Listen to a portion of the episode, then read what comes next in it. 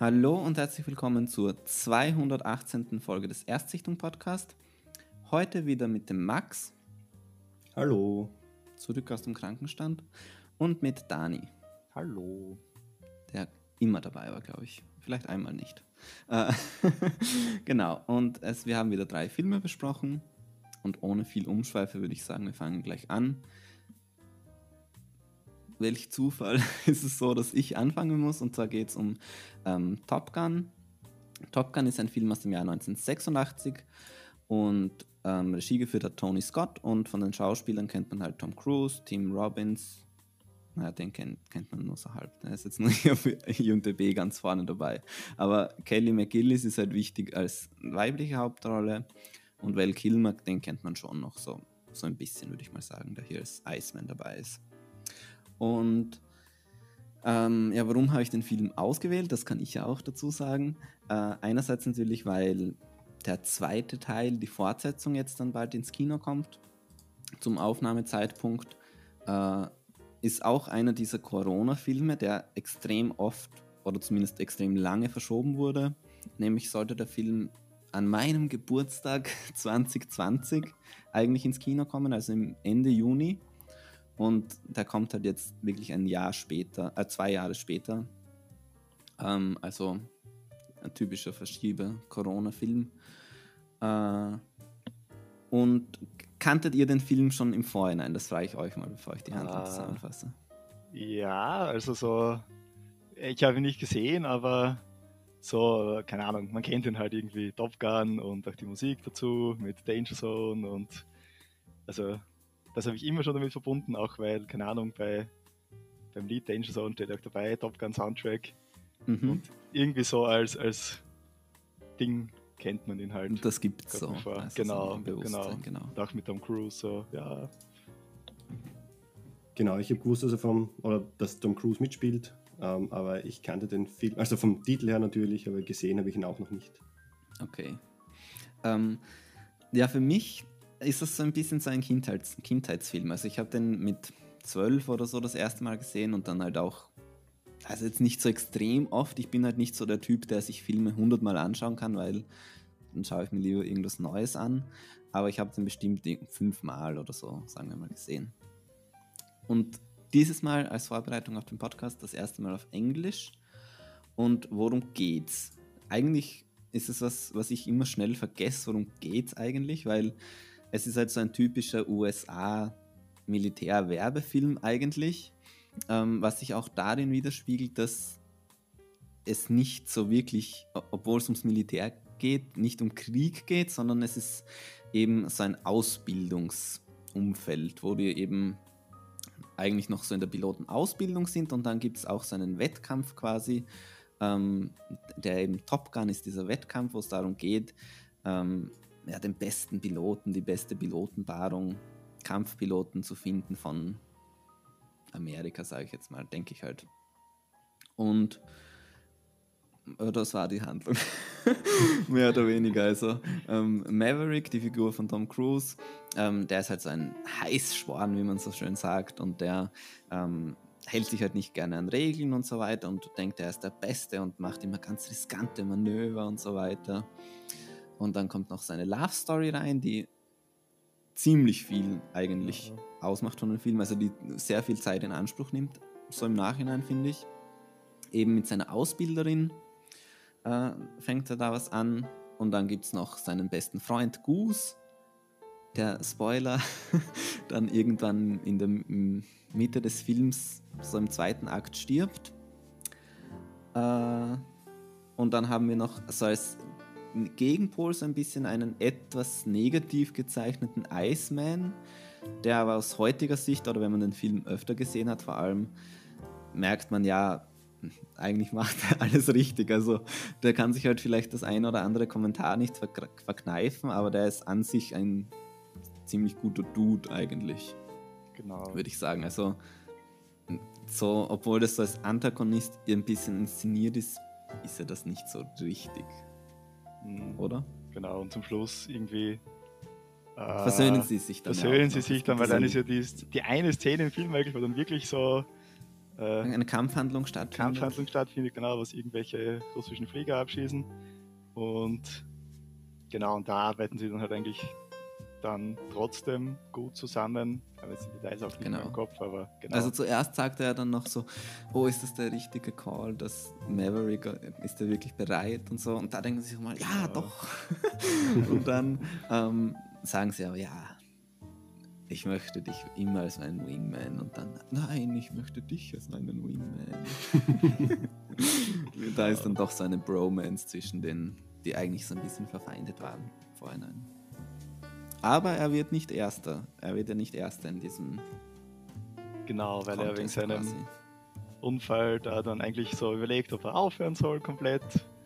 Und dann ist zum Schluss, also so die Krise im Film nicht und dann kommt er aber zum Schluss eben doch wieder und ja, es ist irgendwie so nach meinem Gefühl, ähm, sie wollen hier so eine Spannung ein bisschen aufbauen. Ja, wird er jetzt Erster oder schafft er das noch? Im Endeffekt Geht's um ist er meiner Meinung nach nie, nie in der Situation, dass er Erster sein könnte, weil er nie vorn liegt, auch nicht. das ist, so, weil es eigentlich immer, weil immer Blödsinn baut. ja, so? ja, also sie sind ja immer Zweiter ganz knapp dann, eben weil ja, er irgendwo, genau. irgendwie übertrieben hat und so weiter. Genau. Er fühlt, es ist halt so, dass er ist halt so der Ansicht, der Zweck heiligt die Mittel quasi. Mhm.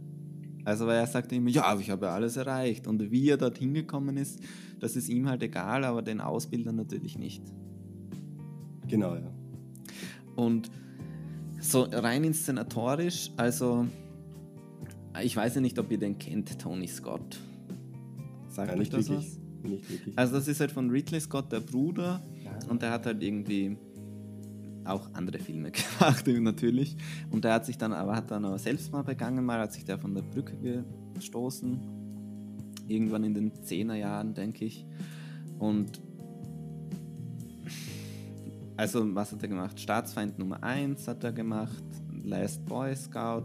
Diesen anderen Film, der so ähnlich ist wie Top Gun, nämlich Tage des Donners. Das ist so ein ähnlicher Film, nur mit NASCAR-Rennen.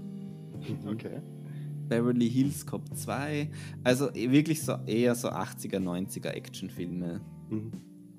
Mainstream-Filme, würde ich mal sagen. Ähm, inszenatorisch finde ich den schon, naja, schon gut, aber also es ist halt so ein typischer, es ist schon so 80er Jahre pur. Ja, also dieser, Ange dieser Soundtrack, der dafür geschrieben wurde, mit irgendwie relativ hippen Bands, sage ich mal, oder zumindest irgendwie Künstlern, die man so ein bisschen kennt. Ähm, und dann dieses, es ist immer Golden Hour in dem Film. Also, also es, es geht immer die Sonne unter oder auf, die ganze Zeit und dann irgendwie so diese, wie die Körper auch inszeniert sind, dieses Volleyballspielen oder diese Sexszene und ja. eben so typisches 80er Jahre Kino und wie das ist bei so Filmen, die man als Kind oft gesehen hat, hatte ich so ein bisschen Angst, dass dass ich den so zu viel kritisieren werde, dass ich mir den anschaue und mir dann denke, ja, das ist alles gar nicht so geil, wie ich das in Erinnerung mhm. habe. Aber ich muss sagen, für mich hat es doch funktioniert dann. Also ich, ich war dann wirklich emotional so drinnen und dann am Ende, wenn der dann nochmal vorbeifliegt beim Tower und er sich nochmal anschüttet mit dem Kaffee, dachte ich, ja! also für mich hat irgendwie voll funktioniert, ist es voll aufgegangen. Aber wie ist es für euch, wenn ihr den nie gesehen habt quasi? Äh, ich weiß nicht, bei mir, äh, ich habe ihn irgendwie am Anfang so überhaupt nicht ernst nehmen können. Also vor allem, wenn es so mit Danger Zone losgeht, auf dem Flugzeugträger und man sieht so die Flieger starten. Äh, das war, ja, also, da, also da, diese emotionale Verbindung habe ich, außer dass ich es lustig gefunden habe, gar nicht gehabt. Zum Schluss dann vielleicht so ein bisschen, ja, aber ja, es ist meistens mehr bei so einem mm, ironischen Anschauen geblieben irgendwie. Wobei ich habe es trotzdem lustig und cool gefunden. So. Also halt, ja, also, wenn man mal Lust hat auf so einen easy Film irgendwie. Was man vielleicht dazu sagen muss, der Film hat ja schon seine lustigen Momente, aber er ist ja trotzdem an sich nimmt er sich ja schon voll ernst. Also er, er ja. ist sich ja nie bewusst, oh, das ist jetzt ein bisschen lächerlich. Er nimmt sich ja voll ernst eigentlich die ganze Zeit. Genau, das ist, das ist ja. so meiner Meinung nach ein bisschen vielleicht der Kritikpunkt dran, weil wenn sie ihn wirklich zu so einer Komödie gemacht hätten, dann mhm. hätte ich ihn richtig, richtig lustig finden können. So habe ich ihn bei manchen Stellen eigentlich nicht so, nicht so gut gefunden. So. Aber eben gerade die paar, die paar lustigen Szenen, die drinnen waren, die habe ich schon gut gefunden. Aber es, es war ihm meiner Meinung nach zu sehr dieses cool. Werbung fürs Militär, ja, dieses. Werbung fürs Militär, meiner Meinung nach. Und so gewisse Dinge halt, ja. Aber Daniel, du hast noch nicht ganz fertig, fertig erzählt. Äh, Oder von deinem. Na genau, also das war so mein, mein Fazit von ich. Und ich meine, was ich noch cool gefunden habe, war die äh, generell so, weiß nicht, das Pilotentum oder wie man es nennen soll, weil ich halt selber da ein bisschen ein ja, Nerd würde ich auch nicht sagen, aber ich spiele hin wieder Flugsimulator und schaue mir auch YouTube-Videos an von Piloten und keine Ahnung. Also schon ein bisschen Nerd. Da immer ziemlich begeistert, ja. Du bist halt so und in dem Thema her, so ein bisschen drin. So mehr als Genau, genau. Genau. Und da muss man eh sagen, im Film war jetzt nicht so irgendwie viel detailreich gefilmt mhm. und auch die, so die Aufnahmen waren jetzt, finde ich, nicht so beeindruckend irgendwie so von den Fliegerszenen und auch zum Beispiel so, weiß ich nicht, die Cockpit-Aufnahmen hat man halt ganz klar gesehen, dass einfach irgendwer die Kamera herum bewegt hat und ja. ja, also ich muss halt sagen, ähm, im Vergleich zu heutigen Filmen auch, also die Sache ist halt, dass es halt trotzdem alles echt ist, das ist halt das. Ja. Auch wenn da jetzt nichts super spektakuläres eigentlich passiert, auch so bei den Flugmanövern. Klar, dieses Weiß, aber wo ich da auch nicht weiß, ob die das nicht zusammengeschnitten haben, dieses, wo die so, wo er so rauf fotografiert oder so runter mhm. fotografiert. Aber im Endeffekt ist es halt alles echt so. Das ist schon was, was mir irgendwie mhm. gefallen hat, dass ich weiß, ja, okay, außer jetzt die Cockpit-Aufnahmen, irgendwie, die sind ja. halt wirklich, ist da jemand geflogen und so weiter. Und ja. da ist wirklich jemand gelandet, jetzt am Flugzeugträger und so weiter. Und heute ist halt ganz viel, das ist halt dann irgendwie ein CGI-Flugzeug oder so. Oder mhm. das fand ich dann schon wieder cool. Also auch die, der Sonnenuntergang ist halt echt und es, dieses handgemachte, dieses Feeling, das fand ich schon irgendwie wieder cool. So. Und so waren Filme mal quasi, dieses. Ja, ja, stimmt so. Also diesen Aspekt quasi. Mhm. Mhm. Genau. Also ich habe so generell den Film, so der Plot ist natürlich jetzt nicht spektakulär. Es ist halt so 0815, so dieses, 0815, er ist so genau. dieses, dieser Typ und dann es halt passiert was und dann reflektiert er sich und dann ist er halt irgendwie geläutert, aber trotzdem noch cool. Genau, und am Ende vom Tage war es im Endeffekt so nicht wirklich ein Plot, über den man jetzt nachdenken kann oder wo man sich den Kopf darüber zerbricht, sondern ist es halt einfach meiner Meinung nach irgendwo leichte Unterhaltung. Mhm. Aber ich muss sagen, ich bin voreingenommen in den Film gegangen und habe gedacht, das ist überhaupt nicht meins und das wird mir überhaupt nicht gefallen.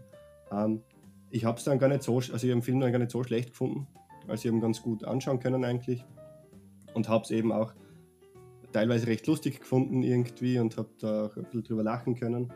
Ähm, was mir irgendwie negativ aufgefallen ist, ähm, ist eben einfach die Themen, wie sie zum Beispiel mit dem Tod vom Kollegen umgegangen sind, so im Film auch, so, oder auch das Thema, wie sie dann eben, wie ihr sagt, die Kampfhandlung zum Schluss und das dann abfeiern, wie sie dann abgeschossen haben. Also das war für mich irgendwie so zu sehr in dem ähm, ja, Militär verherrlichenden Ding drinnen.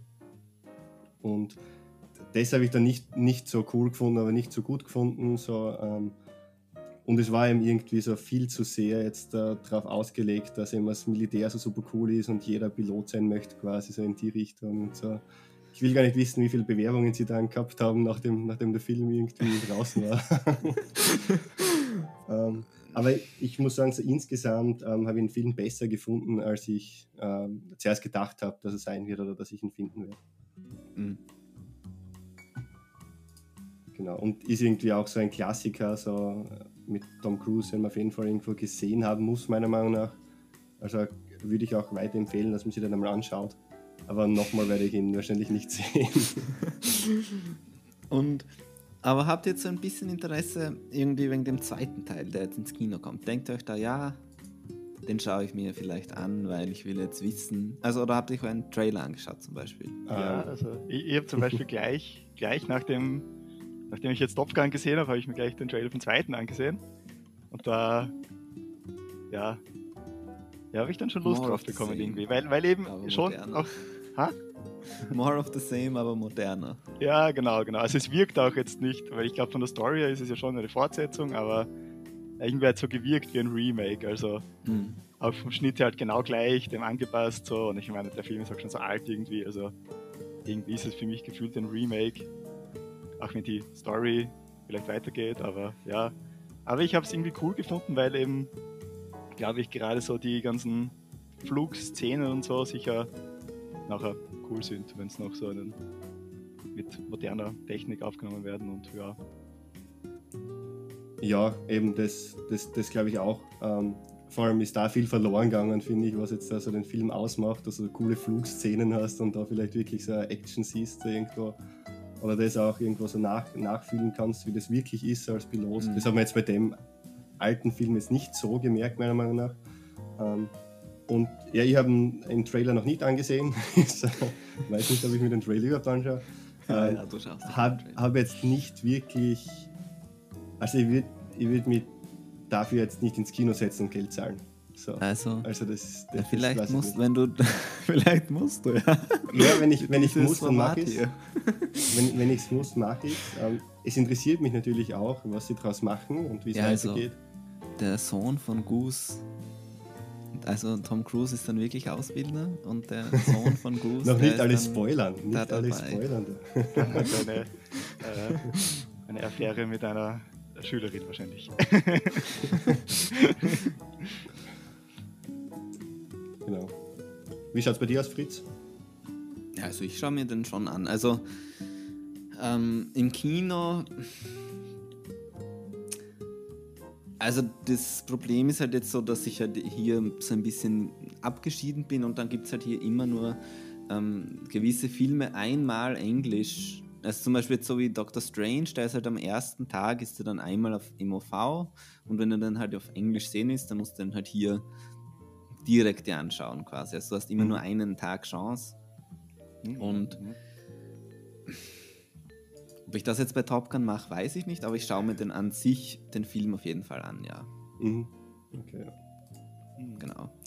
Ähm, und von der Action, ja, also es ist ja wieder so dieses typische, mit, wenn man Tom Cruise in seinem Film hat, dann wird er immer damit geworben, ja, der macht alles seine Stunts jetzt selbst und auch stimmt. hier so dieses, ja, der ist jetzt wirklich auch war als Pilot selbst unterwegs und das krasseste Training für einen Film ever.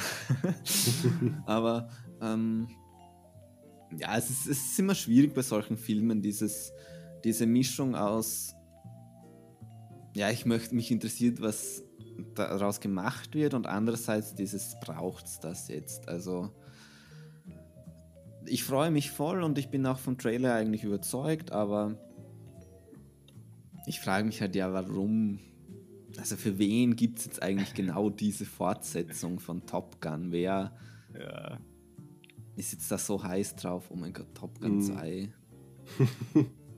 also vor allem, weil ja auch, so wie bei Blade Runner zum Beispiel, da kann ich es halt als Regisseursicht e-, eher verstehen, dass man sagt, ich finde die Welt geil und ich möchte gerne eine Story in dieser Welt erzählen. Aber ähm, bei Top Gun geht es ja doch eher wahrscheinlich darum zu sagen, ja, der bringt uns ein bisschen Money Money. Aber mhm. ich, ich frage mich halt, ob das ob das jetzt so ein Wahnsinnsfilm ist, wahrscheinlich in Amerika noch eher.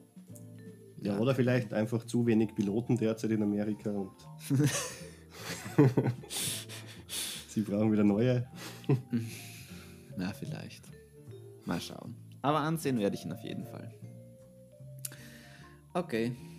Ich würde sagen, wir gehen weiter zum nächsten Film. Oh, Mal okay. Holland Drive. Genau. Da werde ich dann kurz die Story erzählen oder zumindest versuchen, weil der ist jetzt ein wenig komplizierter als Top Gun, würde ich mal sagen.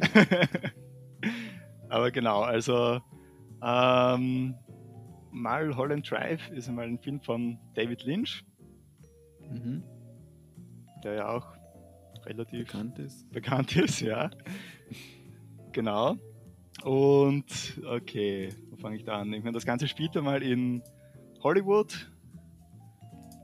Und es geht auch so um die ganze Welt in Hollywood, also um die, ja, wie das Leben so als, als Schauspielerin ist, quasi. Mhm. Und los geht's dann mit einer Szene, in der eine ja, die, wie heißt sie dann? Frau. Eine Frau, die Rita, Mhm. gleich mal den Namen, ähm, die fährt halt den Mulholland Drive rauf, das ist so ein in Hollywood, irgendwo hinten oben, äh, recht bekannte Straße, glaube ich, wo halt die ganzen Leute dann wohnen, die Schauspieler und so weiter. Und dort hat sie dann einen Unfall. Halt, keine Ahnung, irgendwer So Raudis, so betrunkene Genau, so betrunkene Raudis wollen in das Auto reinfahren. Und es ist aber irgendwie auch schon so eine komische Szene. Also sie wird da irgendwie so, schaut nicht so aus, als würde sie da freiwillig mit, mitfahren und sie, irgendwer hält dann auch äh, vorher eine Pistole auf sie. Mhm. Keine Ahnung. Ich glaube, zu viele Details sollte ich hier nicht erzählen, weil sonst, ja. Ja. auf jeden Fall, sie hat Genau. einen Unfall, äh, ist dann ähm, komplett verwirrt, ähm, stolpert irgendwo die Hügel runter und genau, man merkt dann relativ schnell, dass sie halt äh, einen Gedächtnisverlust hat, eben Nisha, ja, genau. Also sie weiß halt nicht mehr, wer sie ist und hat einfach alle ihre vorherigen Erinnerungen so vergessen. Und Ich, ich habe den auf Deutsch gesehen übrigens. Ah, Mhm. okay. äh, ja, ähm, genau. Ich, ah, genau sie, sie, sie geht dann eben in, in irgendein Haus rein einmal und findet dort eine offene Tür. Und genau, das ist mal so die Eröffnungsszene. Und dann, ähm, äh, genau, dann kommt die Betty, die so die zweite Haupt, Hauptfigur ist, die kommt irgendwie im Flughafen in LA mit ihren, ähm, nicht ihre Eltern, keine Ahnung, ihre Tante und ihrem Onkel am Flughafen an und Die hat sie war- einfach kennengelernt im Flugzeug, denke ich. Genau, ich glaube auch, dass es Fremde, Fremde sind, die sie kennengelernt hat. Echt? Okay. okay. Weißt, das ist ja auch so, so Aber- narrativ quasi. Sie ist ja so City Girl, also so, nein, so Kleinstadtmädchen und dann kann sie ja auch mit einfach so jemanden an, die le- lernt die einfach kennen im Flug, denke ich, oder vielleicht im Wartebereich von vorhinein oder Genau, so. weil Aber die, die sagen dann auch, auch einfach Tschüss quasi und die, die fahren dann wieder in die andere Richtung quasi und sie steigt ins Taxi und, und fährt ins, ins Haus. also ihre Tante ist die, wo sie dann wohnt. genau, ja. okay. Das ist ja eine andere. Ja, okay, also, vor, also vorher, jetzt, so, wie es erzählt wird, ist sie quasi nicht die. Okay.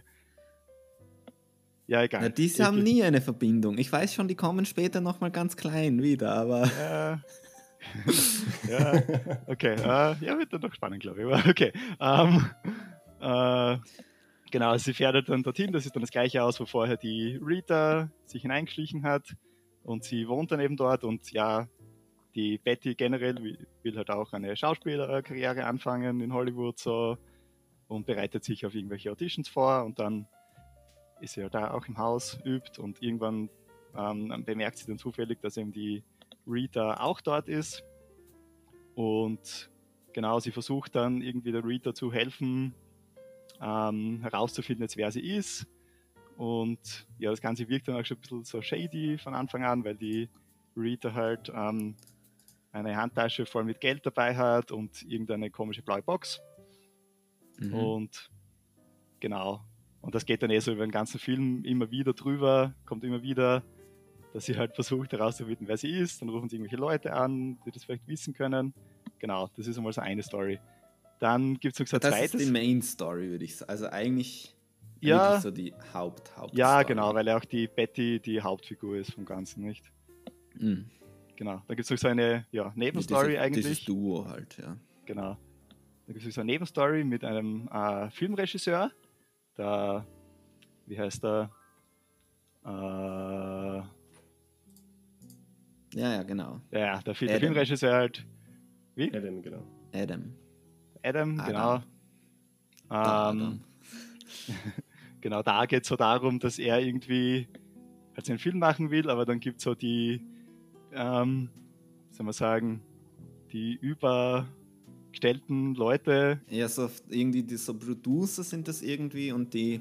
genau, Ähm, wollen halt ihn Geldgeber, hätte ich davon- auch gesagt, Ja. oder? genau. Ja, genau. Genau. Aber das ist ja auch im Film so überspitzt dargestellt, nicht so fast wie so, keine Ahnung. Dass er halt so Götter. krass abhängig ist. Genau. Und genau Aber die, sind ja auch zwielichtig. Genau. Genau. Und die wollen ihm halt unbedingt äh, oder zwingen ihn eigentlich dazu, dass er eine Schauspielerin, die Camilla Road heißt da, dass er die, ja. dass er die in den Film hineincastet. Mhm. Und genau, dann sieht man später auch noch, da sind dann diese beiden Handlungsstränge verbieten sich so ein bisschen, wo die, ähm, die Betty zu der zu einer Audition hingeht und wo, wo eben dann auch der Regisseur ist, der Adam. Und dort sagt dann der Adam vor ihr, äh, dass er eben jetzt diese Camilla Rhodes nimmt und quasi nicht die Betty. So, irgendwo. Genau. Also ich glaube, dass er eigentlich sich so denkt, ah, die wäre perfekt, aber dann nimmt er, Er wird diese, halt, genau, diese Roads oder so. genau, genau. Äh, ja, habe ich da jetzt noch irgendeine Nebenhandlung vergessen?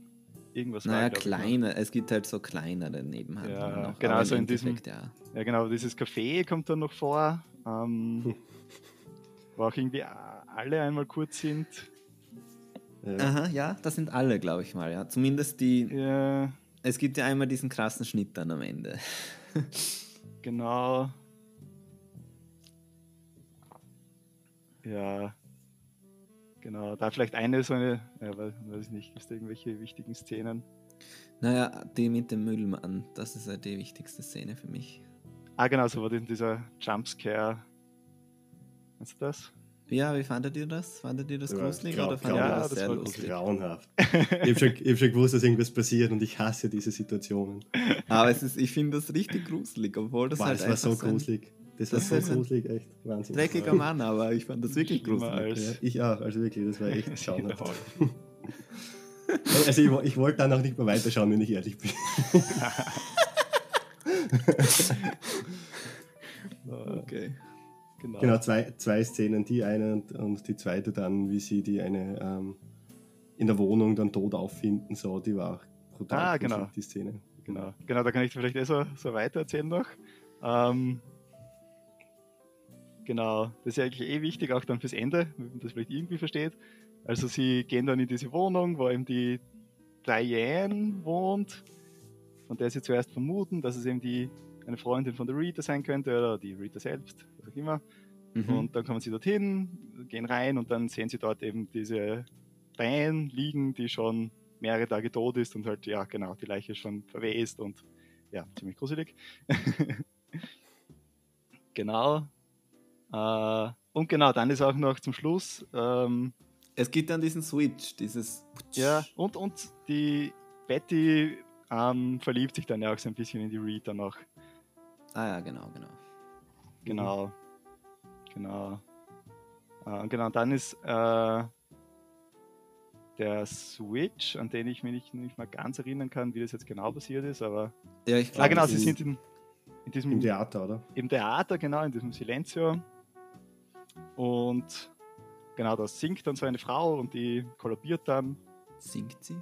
Ja, das ist es nicht, genau, wenn es aufgenommen ist. Genau, und da ist dann auch dieser ähm, Moderator quasi, der ihm sagt, ja, also alles ist eine Illusion und keine Ahnung. Ja, Und dann schließen sie die Box auf, oder? genau. Genau, stimmt. Das ist dann, glaube ich, wenn sie wieder zurück sind im Apartment, dann machen sie die Box auf und dann, genau, dann switcht es und dann ist man in der Wohnung von der Diane, also da, wo sie Diane, vorher ja, die genau. Diane tot gefunden haben. Und Dann jetzt nochmal ganz schief, dann kommen diese kleinen alten Leute. Genau, dann kommen die zurück und, und verfolgen sie. Also die, ähm, und genau, das ist wichtig, die Diane schaut genau gleich aus wie die Betty zuvor. Also es ist wahrscheinlich die Betty. Keine Ahnung, ist dann schon Interpretation. Und genau, sie wird dann verfolgt von den kleinen Leuten und sie flüchtet dann ins Bett und ja, greift zu ihr ihrem Nachkästchen, holt eine Waffe raus und begeht dann Selbstmord.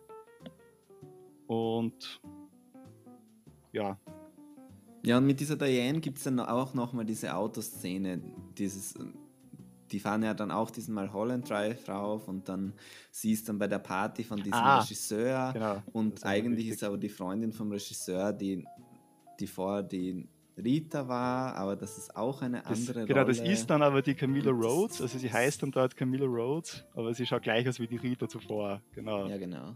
genau.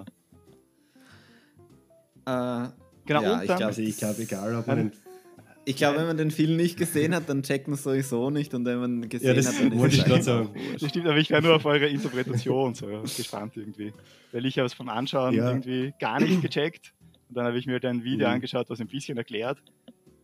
Und dann, ja, da war ich dann mit der Okay. Interpretation auch zufrieden, weil ich habe irgendwie vorher gar keine gehabt. Ja, ich habe mir den Film angeschaut und, und ich war einfach maximal verwirrt danach. Genau. Wirklich maximal verwirrt. So. Habe aber ehrlich gesagt dann auch äh, in dem Moment auch keine Lust gehabt, irgendwie noch irgendwas nachzulesen oder irgendwelche Interpretationen anzuschauen oder anzuhören oder nachzulesen. Und deswegen habe ich es bei dem belassen eigentlich bis jetzt. deswegen war ich gespannt, was eure Interpretationen sind. Okay. Okay, also, ich hole jetzt kurz aus ein bisschen. Also ich habe den Film aus, aus diesem Grund auf Deutsch geschaut, weil ich habe den Film 2015 oder 16 bei iTunes gekauft und da gab es den nur Deutsch, da gab es keine englische Sprache dazu. Mhm. Und das habe ich immer noch, weil das ist digital. und ähm, habe ich mir den nochmal angeschaut, so im Februar oder März. Und dann habe ich gedacht, hey, das ist irgendwie so ein freaky Film. Ich, ich gehe den jetzt in die dazu bei Erstsichtung. Und dann habe ich mir den jetzt nochmal ein bisschen angeschaut, habe dann aber den nicht mehr komplett angeschaut jetzt als Vorbereitung, weil eben das noch relativ frisch war und das dann einfach an dem Tag war ich nicht so in dem Mut für Mulholland Drive. okay. Ähm, und David Lynch, ähm, als Frage vielleicht, kennt, habt ihr sonst irgendwas gesehen von dem? Äh, Was hat er sonst gemacht?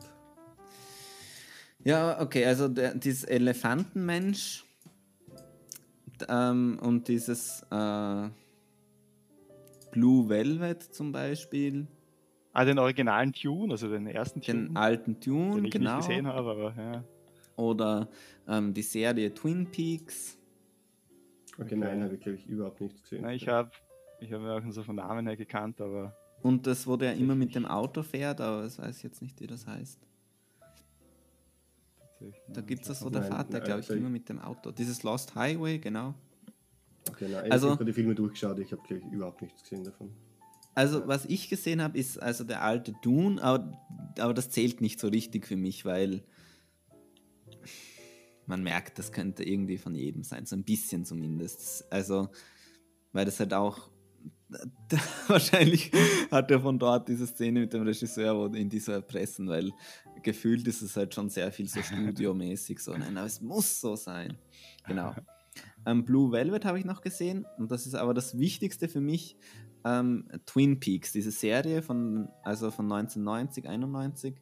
Ähm, das ist so eine meiner absoluten Lieblingsserien. Ich finde die einfach genial, Twin Peaks, das Mhm. Originale.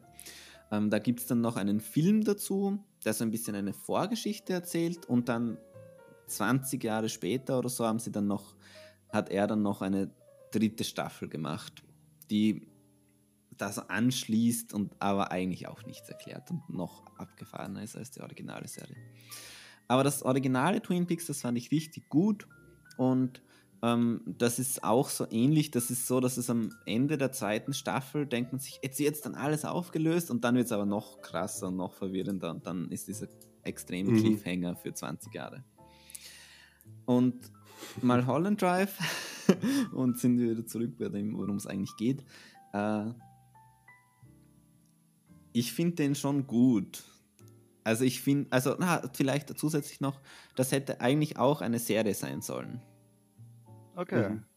Und dann gab es halt einen Pilotfilm und dann wurde das irgendwie gecancelt und dann hat er halt gesagt, ja, fuck, ähm, ich mache halt einen Film draus. Und ich finde, man merkt das so ein bisschen, weil ähm, ja eben, weil es halt so kleine Handlungen gibt, die eigentlich sich so anfühlen, als würde es da vielleicht noch mehr geben.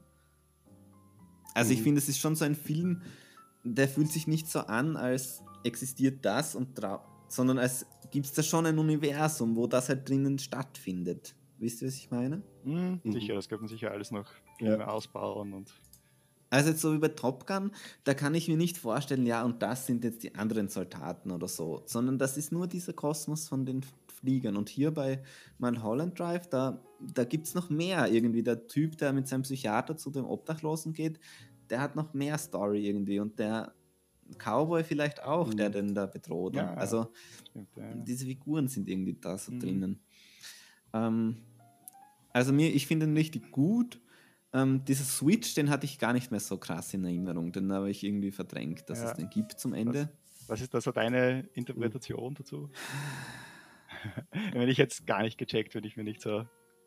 Weil ich meine, ich glaube, es ist ein Film, wenn man sich zehnmal anschaut, dann kommt man vielleicht drauf, aber. Ehrlich gesagt, ähm, ja, also irgendwie schon natürlich, dass das sowas mit der Vergangenheit von der Rita zu tun hat. Das schon. Äh, irgendwie stelle ich mir schon so vor, aber andererseits, mir ist es so ein bisschen egal. Also, und das ist lustig, weil das habe ich eigentlich nicht so oft. Also zum Beispiel, das, was ich immer wieder bringe, dieses Beispiel, ähm, ich war mit Dani damals im Kino bei dem Film Mother. Das mhm. ist dieser Aronofsky-Film mit äh, Jennifer Lawrence, wo alles in diesem Haus spielt und mich hat er richtig abgefuckt, weil der auch einfach komplett irgendwie crazy wird und du nicht checkst, worum es eigentlich geht und und ich habe mir dann auch das angeschaut, worum es geht eigentlich in so einem Erklärvideo und dann habe ich es auch verstanden, aber ich fand es trotzdem dumm.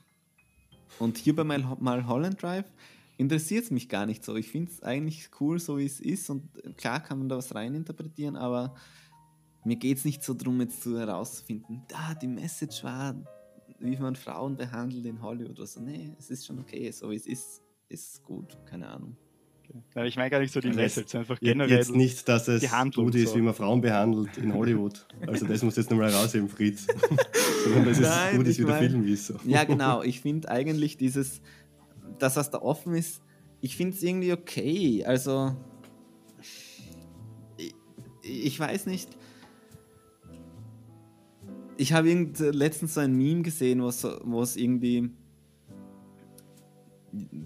so, so ein Dude ist, so ein, so ein Schriftsteller und der sagt halt, ja, äh, ich schreibe das jetzt so, weil irgendwie hört sich besser an für mich. Und dann siehst du so mhm. 30 Jahre später oder 100 Jahre später so in einer Klasse, wo dann steht, ja, was er damit aussagen wollte, war, dass er sich immer unterdrückt gefühlt hat in der Gesellschaft. So, dieses Reininterpretieren ist halt irgendwie schwierig, weil du weißt ja nie, oder du meinst es aber eher so in die Handlung? Ja, eher, dass man irgendwie die Handlung versteht. Weil für mich war so nach dem Anschauen so, mhm. okay, da sind jetzt so drei Stories, und zum Schluss passiert dieser Switch und ich habe mich so gar nicht ausgekannt und ich habe nicht verstanden, wie genau, es, irgendwie es wieder nicht 95% so. vom Film mit den 5% zusammenpassen.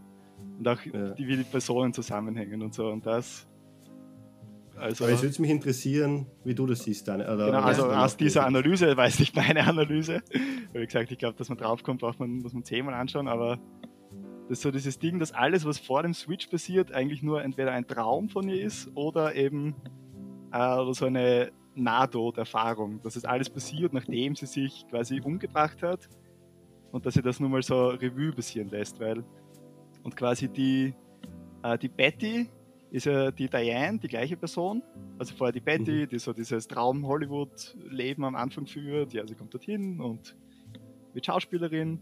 Und die Diane danach ist ja eher so eine äh, Schauspielerin, die voll die Schwierigkeiten hat und eben damit immer die Rollen weggenommen werden.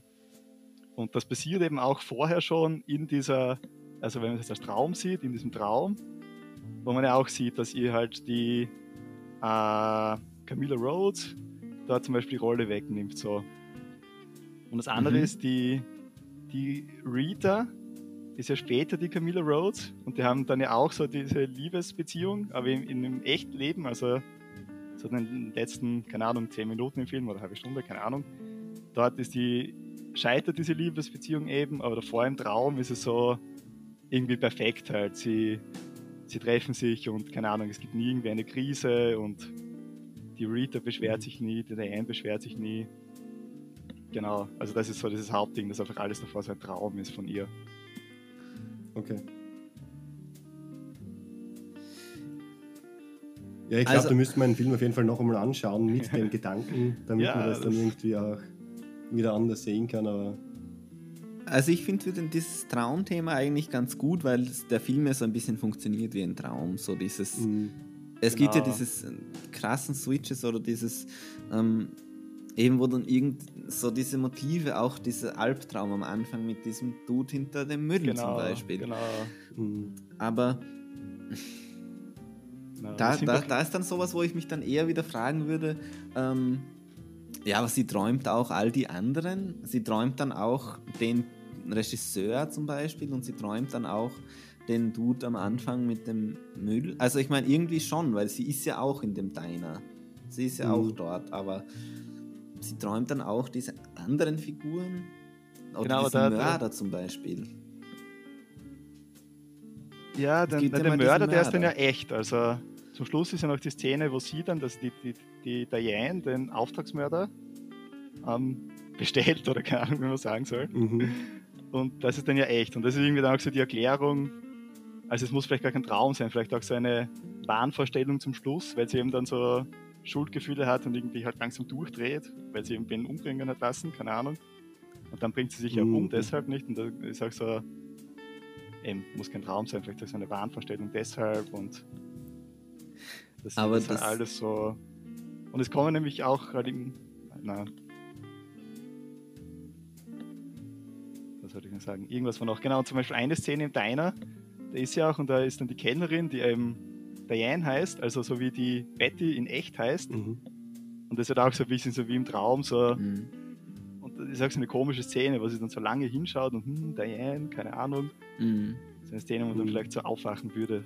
Das ist ja das auch, was irgendwie, das ist ja schon so verbunden, das ist ja schon geil. Es ist ja schon eben so wie dort im Diner, es ist ja schon irgendwie verbunden. Es ist ja jetzt nicht komplett voneinander getrennt. Deswegen, es macht schon irgendwie Sinn, was du so sagst. Genau, und das sind, das sind auch, das war ja auch in dem Video drinnen so, dass irgendwie alle Plätze, ähm, die im Ding vorkommen, okay, vielleicht nicht alle, Gott, die Regisseur-Story ist wirklich ein bisschen komisch, aber sonst alle Plätze, wo sie zumindest ist, da war sie auch jetzt in echt irgendwann einmal. Also, mhm. wird man sich ich weiß so schon, erklären können. Ich denke schon, ja. ja. ja. Aber das mit Aber dem Auftragsmörder? Beste Szene auf jeden Fall die mit dem Mörder. Das ist sehr lustig, oder? Die Szene habe ich göttisch gefunden. Ja, richtig, richtig cool. genau, da, da war so die Erklärung dazu, dass sie das so ihr, damit im Traum so ihre Schuldgefühle so ein bisschen weg wegdenkt, weil sie quasi so hofft irgendwie vielleicht im Unterbewusstsein, dass der Auftragsmörder eh richtig scheiße ist und das gar nicht zusammenbringt, dass sie jetzt umbringt. Das habe ich dann auch cool gefunden. Aber wie so. fandet ihr, also was ich halt auch finde, ist, dass jetzt abgesehen, ich finde, der Film hat halt schon ein paar extrem starke Szenen so oder, oder irgendwie Motive drinnen, die nur für sich funktionieren. Also dieses Silencio zum Beispiel, das ist schon noch so ein bisschen lächerlich, aber ich finde, das ist schon auch irgendwie geil. Also wenn, ich glaube, wenn du irgend, nur das schaust, nur dieses, wenn die in dem Silencio sind, ist es schon irgendwie auch bedrückend und mhm. cool irgendwie und keine Ahnung. Also der Film löst auf jeden Fall in den verschiedenen Szenen einiges aus, finde ich. Also der ist jetzt nicht so, dass, der, dass man den belanglos einfach so dahinschaut und der einfach so dahin läuft, sondern da eben, weil so viel passiert und so viele unterschiedliche Sachen, man ist auf jeden Fall immer irgendwie gecatcht und immer gefangen, den Film zu schauen. Also es war jetzt nie so, dass ich mir gedacht habe, okay, ja, zwar mega verwirrend insgesamt, aber so generell ähm, die einzelnen Szenen waren schon richtig cool, finde ich. Aber eben, ich, ich habe damit nicht wirklich viel dann anfangen können insgesamt, weil mhm. es einfach zu verwirrend war und ich mir am Ende gedacht habe, okay, jetzt jetzt löst sich dann auf zum Schluss und dann weiß man, wie das zusammenhängt. Und im Endeffekt ist man nur noch mehr verwirrt als vorher. Also. Ja, das war bei mir auch so. Vor der Analyse war das auch so mein, mein Fazit. Aber irgendwie danach habe ich es so richtig cool gefunden, weil man sich echt so, keine Ahnung. Also ich würde mir jetzt wirklich gern auch irgendwann vielleicht noch, noch einmal anschauen, weil wenn man das so im Hinterkopf hat, dann kann man auf die, auf die ganzen Dinge irgendwie achten und ja, mhm. Da kommen dann auch noch andere Theorien raus, keine Ahnung. Und ihr habt den aber im Originalton geschaut? Ja. Ah, ich habe den auch auf Deutsch geschaut. Und wie fandest du die deutsche Synchro? Äh, habe ich irgendwie, weiß nicht,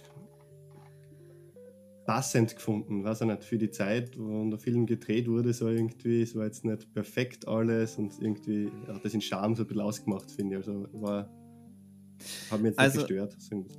Ich glaube eigentlich auch, dass es passend ist, weil ich glaube, dass teilweise, ähm, manche Sachen, die sind ja so extrem geschauspielert, so, die so, so ganz groß, so diese mhm. alten Leute zum Beispiel, wenn die dann sitzen und dann lacht sie so. Und dann denkst du dir so, äh, dass David Lynch es eigentlich gesagt hat, so, ja, und du sitzt dort und dann grinst du so.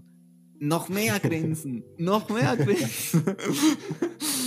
und ähm, von dem her passt schon, aber für mich war das irgendwie also für, für, mich war die schon irgendwie weird, auch die Synchro, aber ich denke, weil ich halt in letzter Zeit wirklich extrem viel im Original schaue und. Aber ich weiß, so wie eben bei James Bond damals bei dem neuesten, da hat es mich überhaupt nicht rausgerissen, den auf Deutsch zu sehen. Aber hier schon so ein bisschen. Mhm. Aber wenn man die Möglichkeit hat, ich finde, er funktioniert schon auf Deutsch auch. Ja, ich finde auch, auf jeden Fall. Und wem würdest du den empfehlen? Weil äh, Top Gun hast du gesagt, den so, sollte man schon geschaut haben. So. Also tatsächlich habe ich mir das nach dem Film auch gedacht und da habe ich mir gedacht, den würde ich keinem empfehlen. Einfach so, weil er so brutal verwirrend ist. ich kenne keinen, für den der Film passen würde, so irgendwie. Ich weiß nicht. Es ist schwierig, total schwierig bei dem. Also ähm, Jetzt irgendwie wird es mich tatsächlich auch reizen, den Film noch einmal anzuschauen, mit einem anderen Blickwinkel und zu überlegen, okay, ja, wenn man sich den jetzt nochmal anschaut, ähm, genau mit der Interpretation oder vielleicht noch andere Interpretationen durchlesen und sich dann überlegt, okay, vielleicht fällt einem noch was anderes auf. Also jetzt ganz klare Empfehlung für irgendeinen, weiß ich nicht. Schwierig. okay. Aber ich kann es verstehen. Also für mich war am ersten, ich, dass ich den Dani empfehle, weil ich weiß, dass er mit dem eher was anfangen kann, wenn das so Mindfuck-mäßig ist, so ja. dieses. Oh, das ist ganz weird. Das, das findet Dani ganz okay. Ja, ja, ich würde auch sagen, so, weiß nicht. Vielleicht Christopher Nolan-Fans, der tut ja auch immer, oder immer schon eigentlich verwirrende Filme rausbracht. Ich habe auch gleich an Memento denken müssen. So, klarerweise irgendwo. Mhm. Also voll. Wenn man es mag, dass man, keine Ahnung, am Ende vom Film da sitzt und sich denkt, ich habe gar nichts gecheckt. So.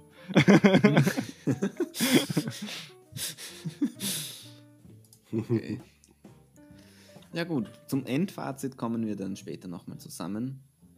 Ich würde sagen, wir fangen hier mit einem, wir hören mit mal Holland Drive auf und machen weiter mit einem anderen Drive.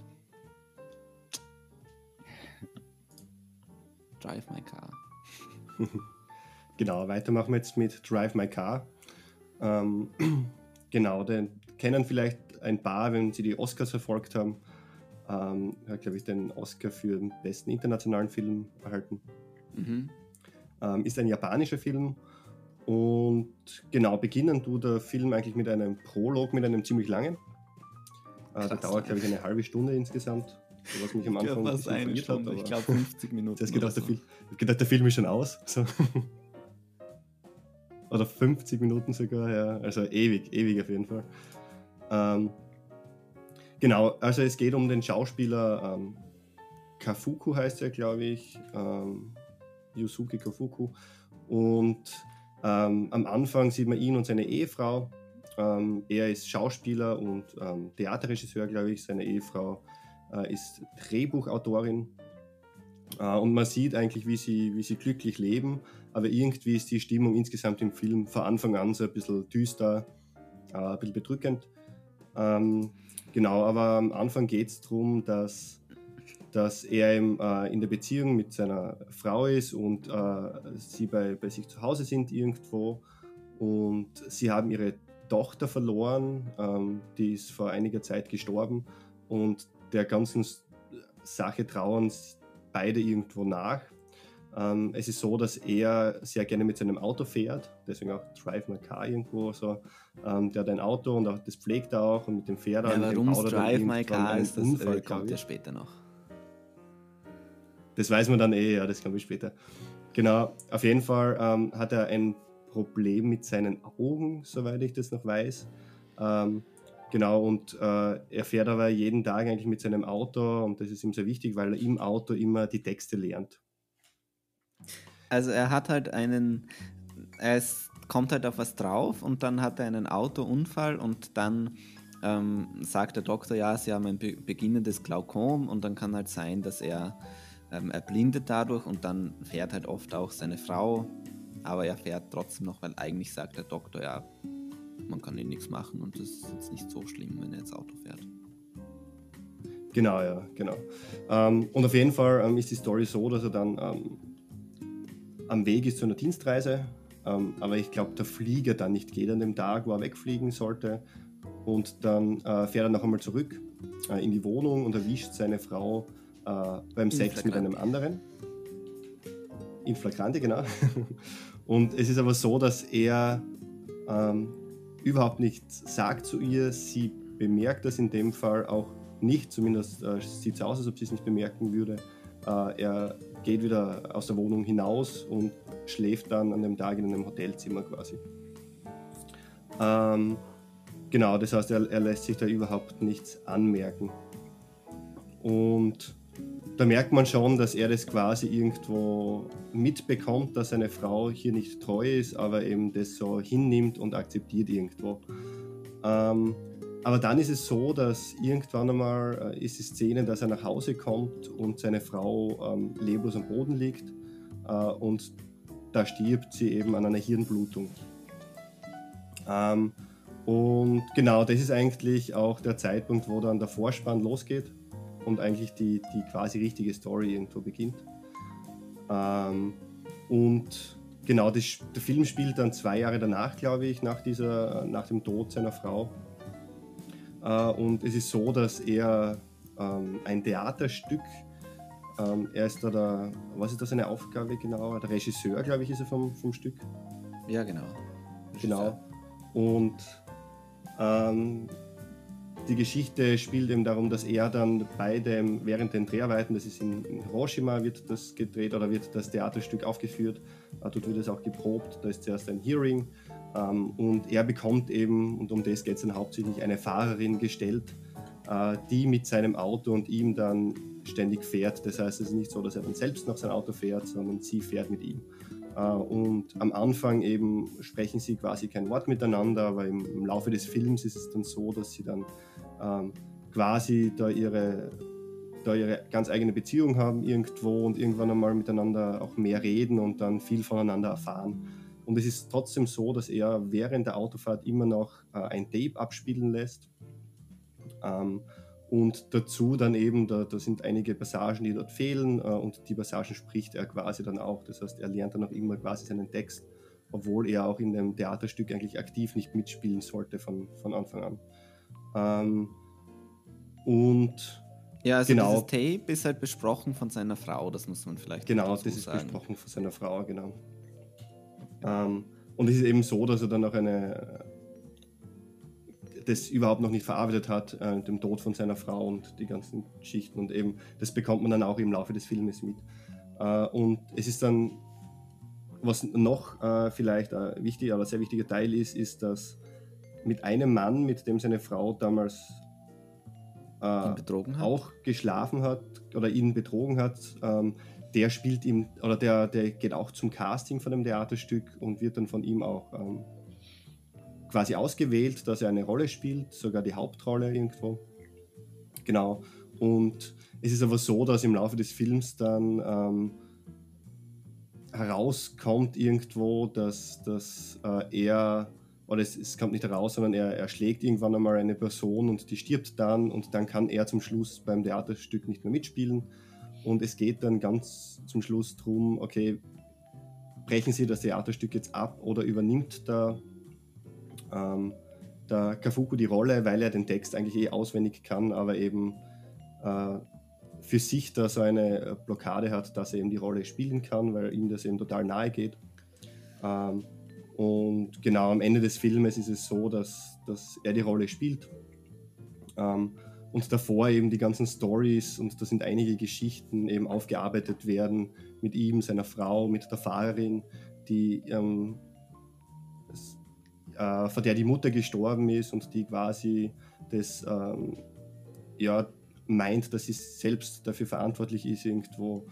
Ähm, also es, insgesamt ist es ein, ein sehr tiefer Film mit einem auch sehr interessanten und coolen Ende, finde ich. Ähm, also als Anmerkung möchte ich vielleicht noch dazu sagen, an sich alles richtig so. Ich denke aber, dass, wenn ich mich richtig erinnere, dass eben dieser Unfall nach, erst ist, nachdem er das erfahren hat, dass seine Frau ihn betrügt. Ah, das kann auch sein. Das könnte auch sein. Und das ist halt von einerseits, glaube ich, dass es ein bisschen dadurch ausgelöst wurde, weil er halt mit seinen Gedanken so ein bisschen weg war. Und andererseits, dass ähm, es halt wichtig ist, um diese Beziehung so ein bisschen zu verstehen, weil sie sich ja trotzdem extrem um, um ihn dann kümmert, obwohl sie ja ihn betrügt. Also sie kümmert sich ja um ihn, als ob nichts wäre quasi. Und diese Beziehung funktioniert ja irgendwo, nur dass halt sie halt nicht funktioniert. Also Genau, und ich meine, es, es, kommt ja auch raus dann im Film quasi, dass, dass ja, das sie ihn eigentlich, dass sie ihn eigentlich liebt und er eigentlich alles eh wusste, dass sie ihn betrügt quasi. Ähm, und genau, aber das, das kann gut sein, genau, dass der Unfall da nach der Szene stattfindet, ähm, wo er sie quasi erwischt. So. Ähm, genau, ähm, zum Ende vielleicht, äh, weil ich das ganz cool gefunden habe. Also der Film endet dann so, dass, dass die Fahrerin quasi mit dem Auto einkaufen fährt, ähm, nicht mehr, oder vielleicht bevor ich das jetzt sage, was ich dazu denke, vielleicht einmal insgesamt, was ihr über den Film denkt. Und dann okay. können wir das Ende vielleicht nochmal besprechen. Dani. Äh, ja, also ich habe den sehr irgendwie, wie kann man es beschreiben, angenehm gefunden, so zum Schauen. Also, ich meine, er war lang, ja, aber irgendwie so das Setting habe ich schon mal richtig cool gefunden, so in Japan. Einfach und auch wunderschön irgendwie gefilmt, finde ich. Also irgendwie so man jetzt bei jeder Szene gemerkt, irgendwie, dass da voll aufs Detail geschaut worden ist und einfach so visuell hat es voll cool, richtig cool ausgeschaut.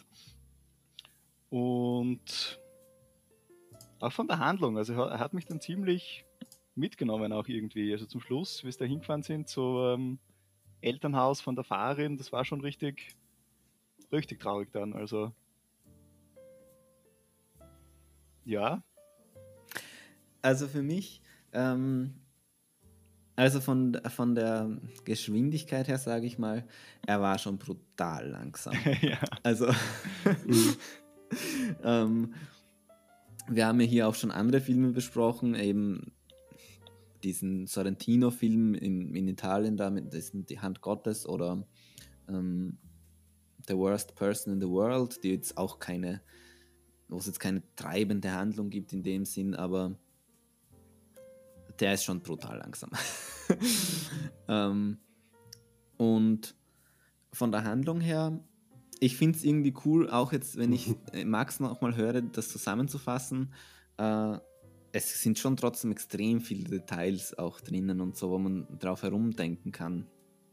Äh, Onkel Vanya heißt übrigens dieses Theaterstück. Das gibt es wirklich. Das ist von, äh, von Anton Tschechow. Wisst ihr Bescheid? Mhm.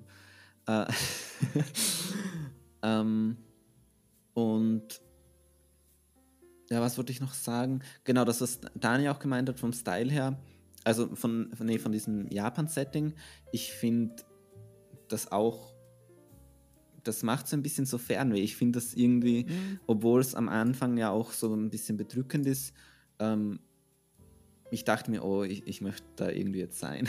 Ja. obwohl es so Großstadt mhm. ist auch am Anfang mhm. und so, aber ich, ich, ich finde das irgendwie angenehm, ich finde das irgendwie anziehend. Äh, kurz noch zu dem, wie Max das beschrieben hat am Anfang mit dieser Beziehung. Ja, ich weiß nicht. Es ist halt von der Inszenierung so ein bisschen trostlos ja, aber andererseits fand ich es auch.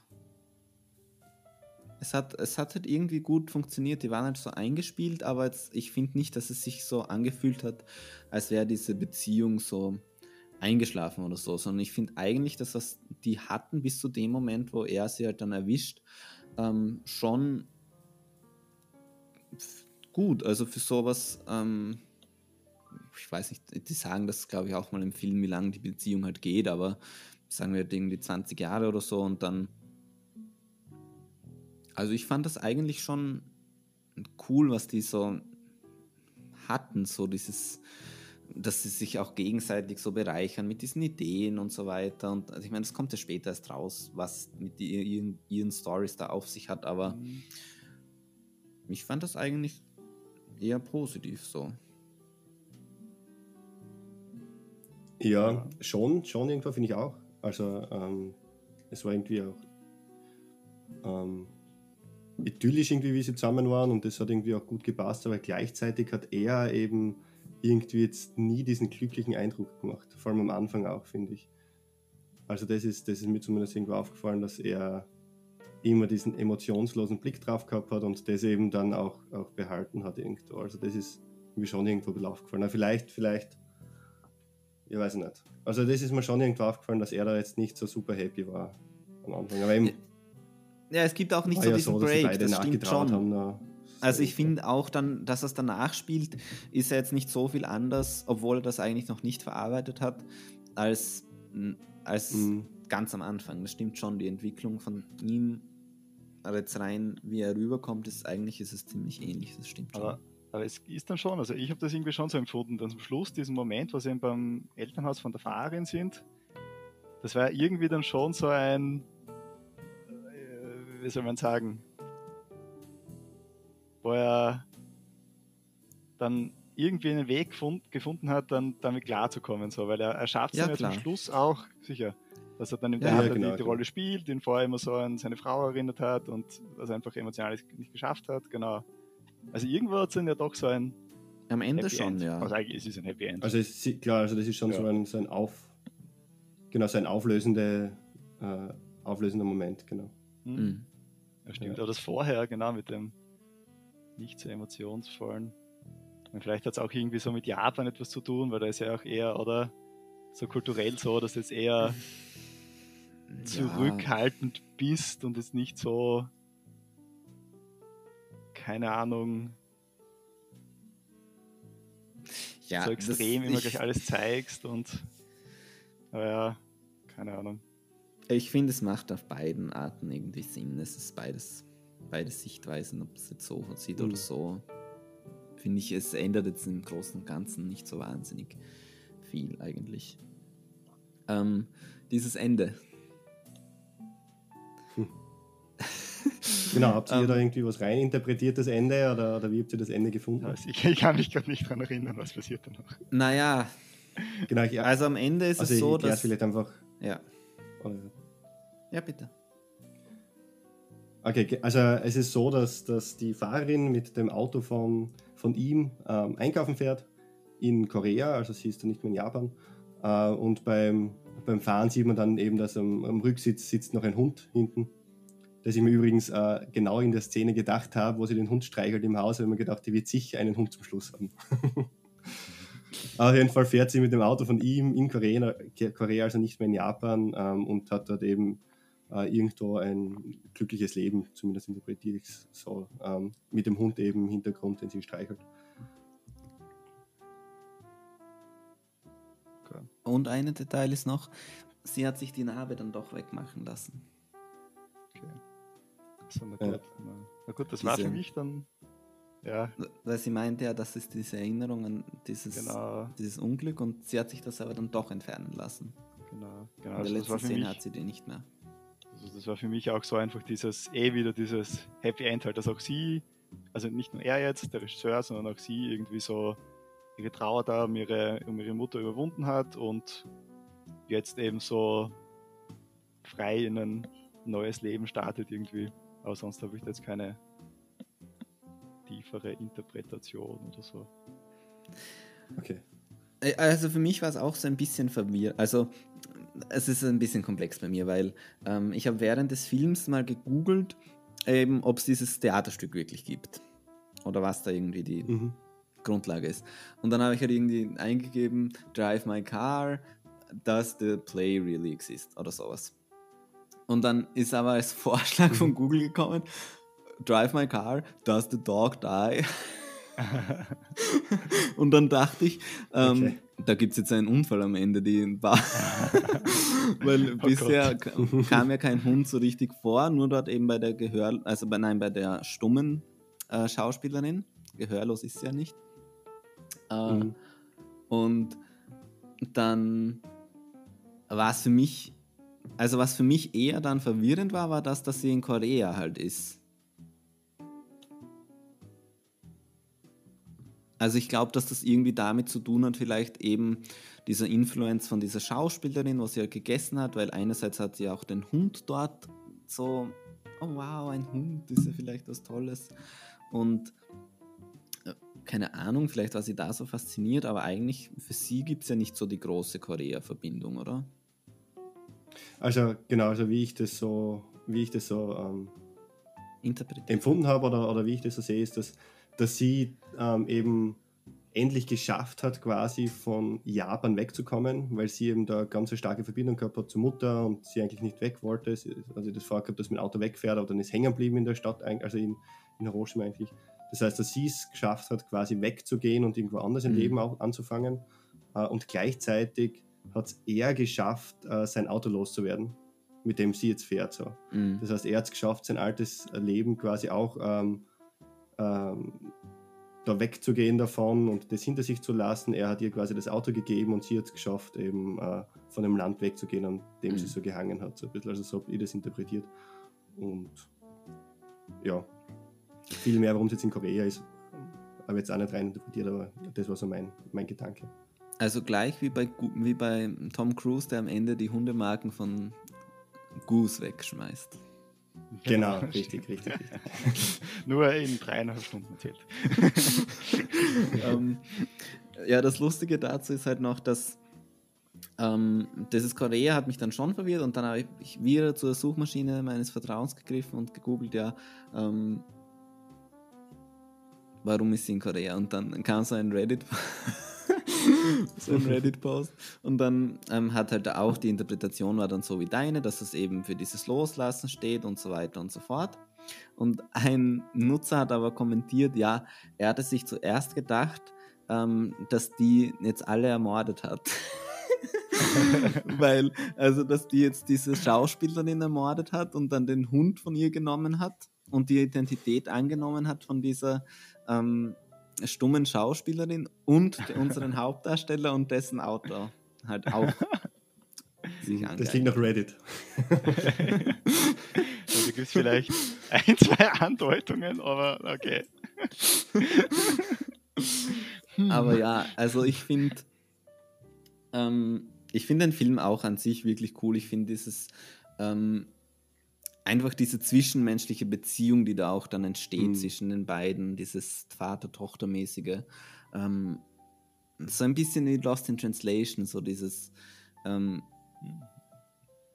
es muss halt dann nicht irgendeine Romance entstehen, sondern die, die können sich halt irgendwie gut ab und die sind irgendwie wichtig füreinander mhm. in diesem Abschnitt des Lebens und das war es halt dann auch. Und ähm, sowas finde ich eigentlich immer richtig gut. Ähm, es gibt null, es gibt nichts, was mich irgendwie an dem Film gestört hätte. Ja, und ich finde auch sehr viele sehr gute ähm, Inhalte rübergebracht, äh, ohne jetzt äh, sich an Kalendersprüchen zu bedienen. Äh, obwohl vielleicht das Inhaltliche irgendwo gleich ist, äh, aber sehr viel von den. ich finde einfach sehr, sehr gute ähm, Gespräche geführt haben und sehr, man hat es sehr gut nachempfinden können, die Geschichten, die sie eben erzählt haben oder die, die, die einzelnen ähm, Beziehungen, wie du das sagst.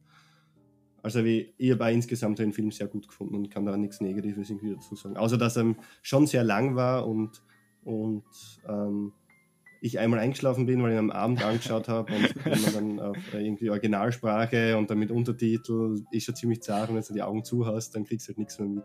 Ah ja, genau, das könnten wir also vielleicht noch ansprechen. Ähnlich wie bei Große Freiheit war es auch hier so, dass wir ähm, diesen Pressescreener zur Verfügung gestellt haben, gestellt haben bekommen von Rapid Eye Movies. Danke geht raus.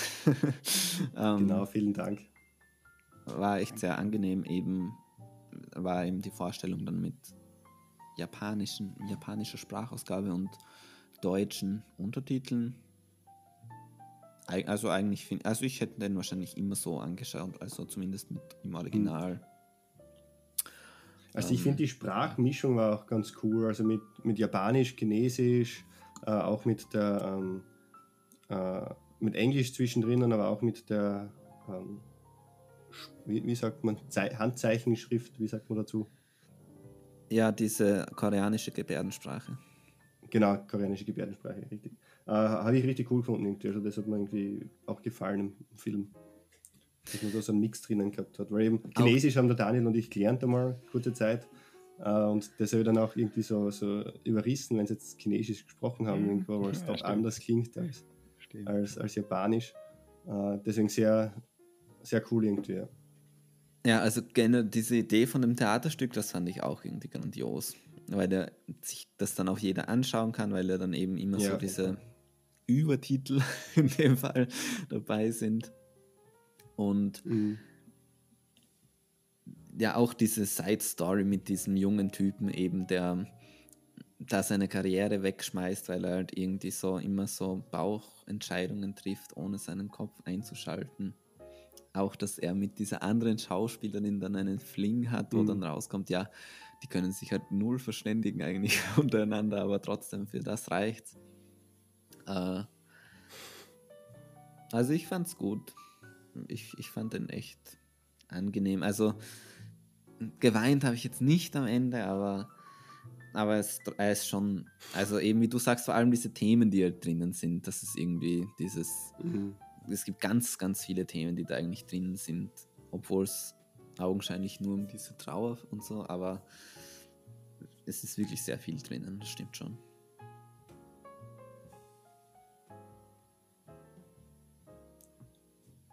Aber dieses cool. Hack, dieses mit dem Benzin, ja, dieses, wenn sie ihn betrügt, das ist halt super schwierig, dieses, dieses Ding, das sie ja noch sagt, ähm, ja, können wir dann miteinander reden, wenn du wieder zurück bist? ja, ja, klar, klar. Und das, du weißt halt nicht, was, was dann daraus geworden wäre, was sie gesagt hätte und aha, das ist schon wirklich irgendwie bitter. Und dann noch, was dann dazu kommt, ähm, dass er zusätzlich Schuldgefühle hat, weil er sich ja denkt, ähm, ja, wenn ich nicht so nervös gewesen wäre wegen diesem Gespräch und ewig lang durch die Stadt gebummelt wäre, dann wäre ich früher zu Hause gewesen, dann wäre ich vielleicht rechtzeitig da gewesen, um sie irgendwie zu retten. Ähm, was ziemlich schwer ist bei einer Gehirnblutung, denke ich mir, aber man weiß ja nicht.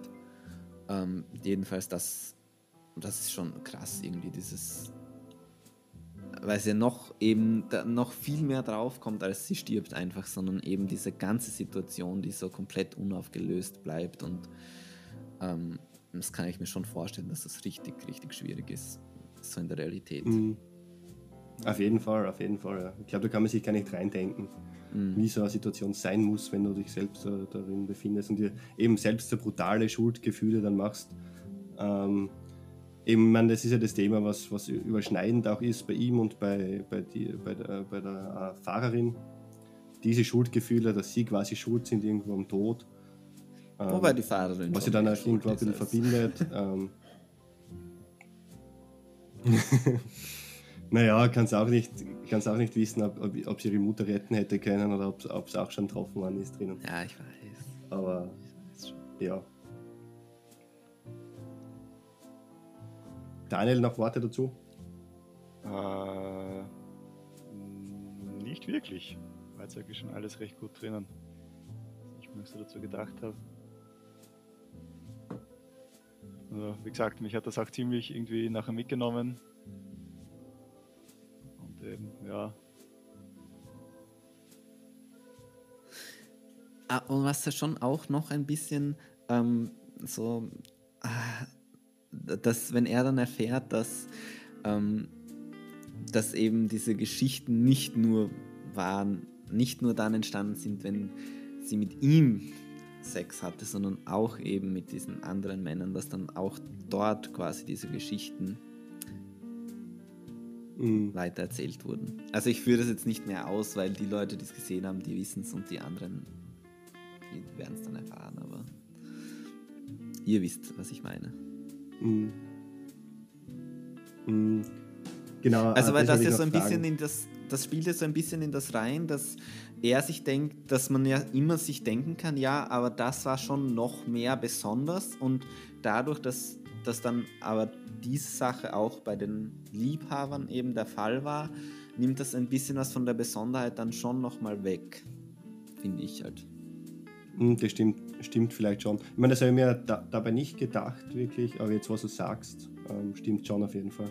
Aber das wollte ich noch fragen, wie ihr das, äh, diese Story dann interpretiert noch, äh, weil ich glaube schon, dass es dann irgendwo eine Verbindung zu ihm auch hat. Also diese Story, die sie sich da überlegt hat, äh, mit der einen, die eingebrochen hat und dann eben ähm, dort den im Endeffekt dann umgebracht hat. Ähm, habt ihr das dann im Nachhinein gesehen, dass noch eine Verbindung mit ihm hat und dass, dass es quasi ein Hilfeschrei vielleicht von ihr war zu ihm, dass er da was ansprechen hätte sollen oder, oder habt ihr da nicht mehr reininterpretiert? Jein. Also in, in dem Moment habe ich mir schon gedacht, dass es schon irgendwo Parallelen gibt. Also vor allem dort, wenn die mhm. beide in dem Auto sind, wenn die beiden jungen Männer im Auto sind. Ähm, mhm. Aber ich weiß leider nicht mehr, was ich mir genau dabei gedacht habe, weil ähm, in dem Moment ja schon, aber irgendwie ist ja sie, sie ist ja die Einbrecherin selbst so ein bisschen, weil, weil sie ja wahrscheinlich immer eher diese Hinweise hinterlässt, dass sie halt ihm nicht treu ist und so, aber also es ist bestimmt genau. so gedacht, dass man das parallel ziehen kann, ja. Ja. Um deine Frage zu beantworten. Ja, also ich, ja. Ich, ich habe es auch so, so interpretiert, eben, dass quasi sie machen kann, was sie will, ähm, sie ihn quasi betrügen kann, wie sie will, aber im Endeffekt ändert es nichts dran, wie es jetzt ist.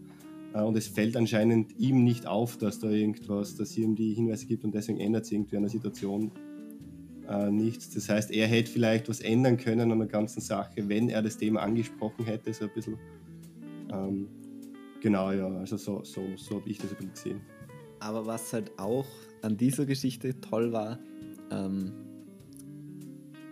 ich fand das extrem creepy. Ich fand das extrem geil, diese, diese Kurzgeschichte. also die, wenn sie dann halt fertig erzählt ja. wird. Aber es ist ja die Frage, ist das jetzt das Ende? Mhm. Das ist ja das, was sie sich stellen. Ja. Aber für mich ist es ja und dann ist es nicht richtig creepy. Ja, ja, ja. Ich finde es auch cool. Also das hat er bisschen Spice in die ganze Geschichte reingebracht, irgendwie so äh, generell auch am Anfang, das im, im Prolog, wie sie die Geschichte angefangen hat und so. Also das habe ich, schon, hab ich schon sehr cool gefunden. Mhm. Ähm, kurz vielleicht noch dazu, äh, das Ganze basiert ja auf einer Kurzgeschichte von Haruki Murakami. Mhm. Ähm, also ich habe da auch was gelesen von dem, lese ich jetzt momentan auch was von dem. Ähm, aber sofern ich das mitbekommen habe, ist es so, dass, dass es halt so inspiriert ist davon. Also, dass die mhm. Kurzgeschichte jetzt nicht all das abdeckt, was im Film passiert, sondern das halt so diese Main Story anscheinend aus, dem, aus der Kurzgeschichte ist mit diesem Fahrer und so, aber das, mhm. das Große und Ganze, dass da auch noch andere Geschichten mit reinspielen irgendwie und das dann so zu einem Konvolut wurde. Mhm. Aber da kann ich sonst jetzt auch nicht mehr Hintergrundwissen dazu beiliefern. Aber findet ihr gerechtfertigt den Oscar? gelesen, dass es so ist, aber genau. ah. auf jeden Fall, also ich ja, schon. Finde ich auch, es ist. Ja, ihr habt halt beide nicht The Worst Person in the World gesehen. Stimmt.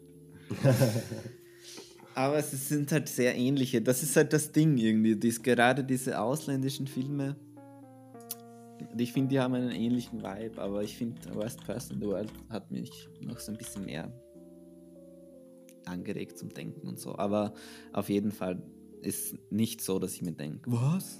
Sondern ist schon nice. Also der hat das schon auch verdient.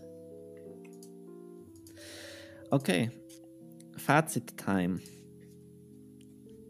Was sagt ihr so insgesamt die Filme? Ich denke, ich glaube, ich weiß schon so ungefähr, aber rankt mal, was waren eure Top? Was war für euch jetzt die, der beste dieser drei Filme? Ja, also insgesamt die Filmauswahl sehr interessant, muss ich sagen. Also irgendwie ein bisschen crazy, aber dann doch äh, so. Also irgendwie habe ich den Zusammenhang der Filme nicht gesehen, diese, diesen Monat so. Ähm, Wobei, aber, also jetzt so. Ähm, äh, genau, fertig. ähm, also äh, von mir ist Ranking auf jeden Fall Nummer 1 Drive My Car. Mhm. Also es passt einfach genau in die, in die Filme rein, die mir sehr gut gefallen. Ähm, und ja, ich bei den anderen beiden schwierig irgendwie. Die würde ich dann auf, auf dem gleichen Platz zwei irgendwo äh, lassen. Also ich habe da jetzt da bei denen beiden keinen Favoriten. Eben Top Gun war so, dass er mich eher positiv überrascht hat. Ähm, und bei Mulholland Drive, ähm, ja, der hat mich einfach insgesamt sehr verwirrt, aber trotzdem, ähm, ja, trotzdem war insgesamt dann auch äh, recht interessant anzuschauen. Okay. Bei mir ist sehr ähnlich vom Ranking eigentlich, also ich würde auch Drive My Car auf jeden Fall auf Platz 1 setzen. Einfach weil mich der mhm. so emotional am meisten mitgenommen hat und auch, keine Ahnung, irgendwie war auch, auch so der, irgendwie der speziellste Film von allen so. Der, wenn ich mhm. mir einen aussuchen müsste, dann würde ich mir Drive My Car anschauen, weil, weil Holland Drive irgendwie, keine Ahnung, gibt, habe ich irgendwie auch schon ähnliche Filme gesehen, was so um dieses mhm. Mindfuck-Thema geht. Und, aber den würde ich trotzdem so auf Platz 2 setzen und Top Gun dann ja Platz 3, weil es halt so dieser Standardfilm ist, wie wir schon gesagt haben. Und aber jetzt so, irgendwie, ich habe jetzt so ein so ein verbindendes Thema zumindest gefunden zwischen den Filmen, das sind so diese die Schuldgefühle, weil in Top Gun, okay, gut, spielt jetzt kein zentrales Thema, aber spielt da schon ein zentrales Thema, aber schon irgendwie die Schuldgefühle, ja, schon, weil er den, den Unfall baut und dann in, in Drive My Car auf jeden Fall die, so die Schuldgefühle und in Mulholland Drive auch die Schuldgefühle, vielleicht, je nach Interpretation, weil sie eben den Auftragsmörder da anheuert mhm. und sie dich dann deshalb wahrscheinlich zum Schluss umbringt. Also, ja, ja stimmt, aber stimmt, keine stimmt. Ahnung. Ja, stimmt. ähm, also für mich ist es so, äh, für mich ist halt diese Folge extrem schwierig, weil bis jetzt war es eigentlich so, dass ich immer Filme ausgewählt habe, die ich selber halt noch nicht gesehen habe. Also bei, ähm, bei dieser ersten Folge mit mehr Leuten war es so, dass ich halt Spider-Man habe ich halt irgendwie gesehen, kurz bevor wir das ausgemacht haben oder so, aber im Endeffekt war immer alles neu für mich und in diesem Fall kannte ich halt zwei von drei Filmen schon. Ich würde es aber so ranken, ähm, also ich würde wahrscheinlich auch Drive My Car auf die 1 setzen, einfach weil es jetzt so das eben was Neues war und dann eben doch sehr, sehr gut. Ähm, auf 2 würde ich dann Top Gun setzen, weil, weil der Film halt was hat, was wo ich mich ernsthaft nicht erinnern kann, war nicht, dass das letzte Mal so hatte bei anderen Filmen, dieses ähm, dieses ah, fuck yeah, dieses coole, dieses, dass irgendwas cool ist und dass das einen cool berührt, so dieses, könnt ihr das irgendwie so ein bisschen verstehen? was ich meine? Ja, schon, schon. Also ich habe das auch so ein bisschen gehabt, so irgendwie so ein Film, also irgendwie, ich kann mir auch nicht vorstellen, dass heutzutage noch so ein Film rauskommt, der so ist irgendwie. Also so eben das Ende dann mit diesem ja. Café. Das, ja. das ist eigentlich so, ja, mach das und irgendwie, ähm, also jetzt als Vergleich, das Einzige, was mir eingefallen ist, und ich habe wirklich, seit ich ähm, den gesehen habe, eigentlich darüber nachgedacht habe, eigentlich darüber nachgedacht, und zwar, ähm, ah, ihr kennt das nicht, aber Uh, okay, ich spoilere euch jetzt kurz mal Avengers Endgame. Super. Ähm, also ihr wisst ja, bei Avengers geht es ja um diesen Handschuh. Keine Ahnung. Ja. und der ist halt super wichtig. Und dann gibt es halt so einen riesen Showdown am Ende. Und dann ähm, ist es halt so, dass dann der Bösewicht ausgetrickst wird und dann hat halt Iron Man diesen Handschuh. Okay? Okay. Und dann sagt halt der Bösewicht irgendwie so seinen Spruch und dann sagt aber Iron Man, I'm Iron Man. und dann schnippst er halt so und dann, du weißt halt, dass mit diesem Schnips halt alles vorbei ist quasi. Dass dieser Schnips das Epischste ist, was er machen kann in diesem Moment. Und das war so ein ähnlicher Moment. So, das ist fuck yeah, du bist Iron Man. Und also, okay, ja. aber bis auf diesen Moment, also auch wenn ich irgendwie Actionfilme oder so anschaue, ich habe das eigentlich ich habe das nicht mehr heutzutage. Es gibt selten irgendwelche Filme, die das auslösen bei mir. Und hm. An sich lösen Filme schon was aus bei mir. Also gerade dieses Traurige, dieses irgendwie, dass ich, ich bin jemand, der eher leicht weint bei Filmen und so, das geht schon, aber dieses, dieses Fuck yeah, irgendwie, das ist cool, was du da machst. So, das habe ich schon mhm. ewig nicht mehr gehabt. Und das, Top Gun hat das irgendwie wieder geschafft. Ähm, und auf Platz 3 dann mal Holland Drive, aber das soll jetzt nicht heißen, oh, das ist so ein schlechter Film, sondern eben, es war schon wieder eine relativ gute Runde, finde ich. Und ich finde den auch ganz eigen. Ich finde, da gibt es auch wenig, ähm, auch Mindfuck-Filme. Ich finde, dass der einfach so dieses Style und das, der hat was ganz, ganz Eigenes, was, was es sonst eigentlich nicht so gibt. Ende.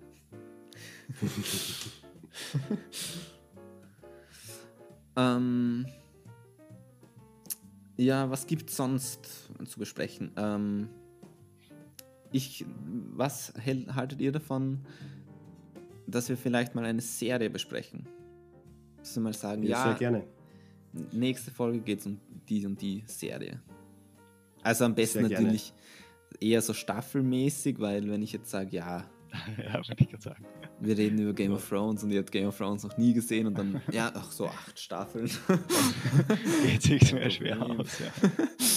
Aber halt entweder was, das ihr schon laufend schaut oder was halt irgendwie was, was Neues ist oder sowas halt irgendwie eine Staffel vielleicht gibt. Ja, ich meine, wir können uns schon auch sagen, dass wir jetzt vielleicht für die nächste Folge sowas zum Beispiel nicht machen oder wir überlegen uns einmal eine Serie und dann schauen wir, wer die gesehen hat. Und wenn es irgendwer noch gar nicht gesehen hat, dass man sie einfach äh, dann in der übernächsten Folge oder so bespricht, dass man eben genug Zeit hat, die Serie anzuschauen. Ja, also ich habe halt nämlich auf meiner schlauen Liste schon ein paar Sachen, die ich gerne besprechen würde, die halt ähm, bei einer Sache, was finalisiert wird dieses Jahr und drei andere Sachen, die halt neu rauskommen. Also das wäre einmal eben, wie im Vorgespräch schon besprochen, Better Call, Better Call Saul. Das ist für mich so ein Zungensprecher, ich kann das nicht aussprechen. Aber ihr wisst, was ich meine. Das ist Breaking Bad ja, Spin-off. Ja. Aber das ist für mich ein bisschen schwierig, weil Fritz, du hast jetzt schon recht viel gesehen, oder? Und magst du auch? Ja, mal schauen, wie es Georg geht. Wenn Georg nichts gesehen hat, dann wird's aber sonst können wir das ja additional machen, weil ich weiß ja, dass Max ja. das auch auf jeden Fall sich fertig anschaut und dann mhm. ja. können wir das als Spezial sonst vielleicht unterbringen. Ähm, House of Dragon würde ich noch gern machen. Dieses Game of Thrones Spin-off. Mhm. Ah, ja. die Lord of the Rings Serie würde ich noch gern machen. Ah, ja, und ähm, Sandman auf Netflix, wenn das dann mal rauskommt. Genau. Mhm, okay, ja. Und das sind halt alles neue Serien. Also ja, aber dann wäre es vielleicht eher interessant, dass wir etwas machen, was neu herauskommt. Ja. Mhm. Ja, genau. Genau, aber dann ja, kann auch keiner... Ich gut finden, wenn es neu herauskommt, dass man es vielleicht zur gleichen Zeit zu schauen, dass jeder einen gleichen Zeitraum auch hat genau. und das... Genau. Wenn, wenn Spoilern unabsichtlich oder so. erinnern kann. mhm. Dieses Erinnern, also... Ähm, das haben wir bei, bei Better Call Saul ähm, also wir haben das halt, also ich schaue das halt mit meiner Freundin und wir haben das halt dann angefangen, die neue Staffel und nach irgendwie 10 Minuten war es so, dass wir gesagt haben, ey, wir müssen uns so ein Video anschauen, so ein Recap von der letzten Staffel, weil es ist einfach zu ich Also ich habe mich, ich wusste überhaupt nicht mehr, wo wir gerade sind irgendwie und was hier mm. abgeht und warum und wer was beauftragt hat und keine Ahnung. Also das war schon nötig. Ähm, zu dem Thema vielleicht eine Frage noch. Ähm, mögt ihr es lieber, wenn Serien so am Stück rauskommen, so am 1.1. kommt die ganze Staffel raus oder wenn das irgendwie wöchentlich dann eine oder zwei Folgen erscheinen? Äh, ich muss sagen, ich kenne es eigentlich nur so jetzt durch Netflix, dass ich es ja am Stück anschaue. Also ich habe es, glaube ich, ewig lang her, dass ich das so gehabt habe, dass wirklich folgenweise, wo ich dann drauf gewartet habe. Außer jetzt vielleicht bei äh, Brooklyn 99, da habe ich es mir folgenweise angeschaut, aber da hat es mich dann auch gestört. Also ich bin jetzt schon voll irgendwie verwöhnt durch Netflix. Da mhm. warten wir fast, oder ich dann die ganze Staffel habe. Ja, also ich, ich entscheide sehr gern, wann ich die Folgen schaue und wie viel ich auf einmal schaue. So. Und, und deswegen halte ich es fast nicht aus, wenn nur eine Folge kommt. Und dann muss man ewig warten und dann kommt die nächste und dann habe ich wieder alles vergessen, was in anderen passiert ist. also ähm, ich habe es auf jeden Fall, also ich warte auch dann immer, bis äh, alle Folgen draußen sind und dann schaue ich es mir dann. Aber wir können es auch, ähm, wenn es so ist, dass eine neue Serie ist, die äh, rauskommt, können wir es auch gern so machen, dass wir das folgenweise anschauen quasi und dann gleich besprechen. Also das wäre auch kein Problem für mich. Ähm, also für mich kommt es halt so ein bisschen darauf an, äh, äh, für mich hat das sehr viel mit Qualität irgendwie zu tun, weil ähm, oder auch was für eine Art von Serie das ist. Sowas wie zum Beispiel, wie du gemeint hast, Brooklyn Nein, nein, das habe ich jetzt nicht gesehen, aber wir schauen halt zum Beispiel öfters so irgendwelche Comedy-Serien zum während Essen und also Seinfeld zum Beispiel, da haben wir letzte Woche schon drüber gesprochen, also letztes Monat schon drüber gesprochen. Ähm, da fände ich es irgendwie weird, wenn du auf so eine 20-Minuten-Folge eine Woche wartest und dann lachst du mal für 20 Minuten und dann, oh, nächste Woche wieder. Das, da finde ich es irgendwie komisch.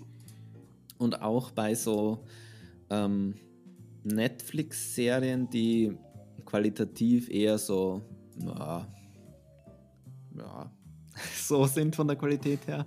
Also zum Beispiel meine Freundin hat sich angeschaut, dieses äh, Inventing Anna. Mhm. Sagt euch das was? Ja, vom Namen, ja. Und da habe ich halt so ein bisschen mitgeschaut und ähm, das ist sowas, das eignet sich halt zum Bingen irgendwie. Das kannst du halt irgendwie an zwei Tagen wegschauen und dann ja, hast du es ja. halt irgendwie gesehen. Aber bei Better Call Saul zum Beispiel, da finde ich es richtig gut, dass das wöchentlich kommt. Also da, dass ich weiß, Dienstag ist Better Call Saul Tag und und vor mhm. allem, weil es ja dann auch aus ist. Also ich, ich finde das irgendwie schön, dieses, dass ich mich darauf freuen kann und weiß, an diesem einen Tag, da, da schaue ich dann immer das, wenn die Qualität ja. stimmt. Wenn ich weiß, ich bleibe sowieso ja, dran. Also ich, ich, ich freue mich auch, wenn es so ist, aber eben wie, wie der Daniel gesagt hat, bin ich auch so, dass ich da verwöhnt bin von Netflix irgendwie so und wenn man dann alles anschauen kann, dann schaut man sich halt dann an, was man möchte. Aber wenn ich mich zurückerinnere, zum Beispiel an Game of Thrones, habe ich das auch immer cool gefunden, dass man einfach wartet eine Woche und dann schaut man sich erst an und dann quatscht man drüber so mit den Leuten, die es auch gesehen haben. Und dann muss man wieder warten und man hat, jeder hat schon irgendwie, ähm, baut sich seine eigene Geschichte oder, oder überlegt sich eben, was jetzt passieren könnte. Also das hat schon was Eigenes irgendwo.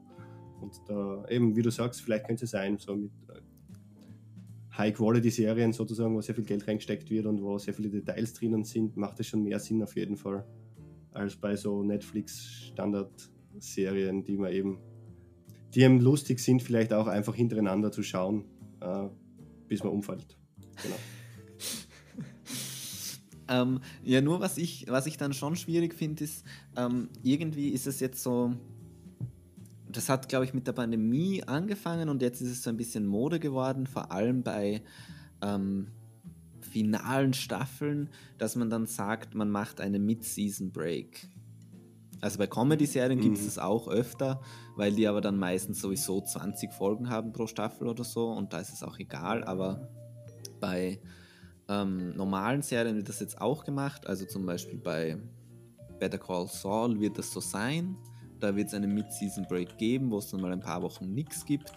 Es gibt das bei Walking Dead, haben sie das so gemacht. Und bei der mhm. nächsten, bei der letzten Staffel von Stranger Things, also ich hoffe, dass es die letzte ist, äh, mhm. da werden sie es auch so machen, dass es eben quasi nach der Hälfte der Folgen dann eine kurze Pause gibt. Das finde ich irgendwie wieder unsexy, weil, weil da wirst du dann noch mehr rausgerissen und da ist es ja dann mitten in der Handlung. Und das finde ich irgendwie ja. Ja, Haus des Geldes war es auch so. Ah ja, genau. Das haben, das, da weiß ich bis heute nicht, wie das ausgegangen ist. Hast du nicht, hast nicht fertig geschaut? Nein, das war, da war es für mich brutal verwirrend, dann noch dem Jahr weiterschauen, obwohl erst die Hälfte von den Folgen aus war, weil es dann in der Action quasi weitergeht und da ich quasi nochmal die, die andere Staffel anschauen müssen, damit man wieder irgendwie am gleichen Stand ist. Hm. Und das hasse ich auch irgendwie, also das, das halte ich auch nicht aus. Hm. Das habe ich, glaube ich, auch noch, noch nie gemacht, dass ich mich wirklich eine Staffel dann nochmal angeschaut habe. Also, wenn dann so Handlung nochmal durchlesen. Nein, eh nur so drüber gehe. ja, das dann nie. Weil meistens freue ich mich so auf die neue Staffel und keine Ahnung.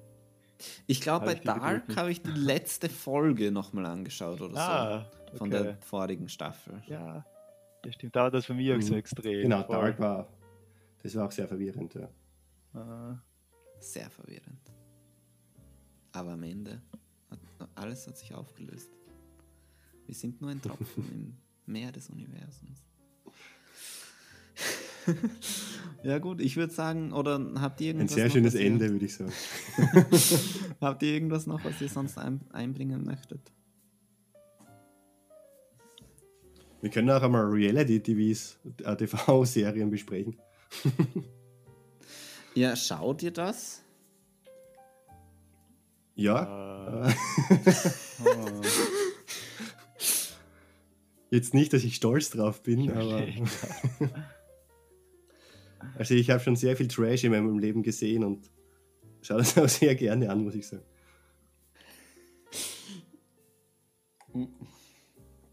Ja, also äh, was ich ah. zum Beispiel, was so in die Richtung geht, ist, ähm, ich habe angeschaut ähm, diese True Crime Serie The Staircase. Okay, die kenne ich gar nicht. Und also das ist recht interessant. Das gibt es auf Netflix und da geht es darum, dass so ein, ähm, also dies, er ist Schriftsteller und seine Frau, die stirbt halt am, die ist halt über die Treppe gestürzt. Mhm. Und es gibt aber ganz viele Indiz, also Beweise, dass es halt kein Treppensturz war, sondern dass er sie umgebracht hat. Und ähm, die Serie ist auf jeden Fall zu lang, aber das hat damit zu tun, dass ähm, die hat den halt begleitet, bis halt dann ein Urteil gefällt wurde und dann wurde das aber immer wieder aufgerollt und dann sind sie halt immer wieder dorthin. Also da gibt es dann manchmal einen, mhm. zehn Jahre mhm. Zeitsprung oder so. Ähm, und die sowas schaue ich manchmal schon, obwohl ich an sich nicht so ein riesen True Crime Fan bin. Aber manchmal gibt es so einzelne Serien, auch dieses Don't Fuck with Cats hat mir sehr gut gefallen. Mhm. Aber ich bin nicht so der True Crime Enthusiast so an sich. Und ähm, Reality TV. also. Ah.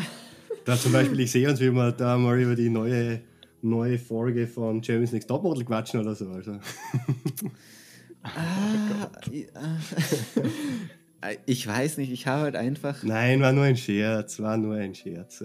ich kann es mir schon vor. Es, es gibt ja so einen gewissen.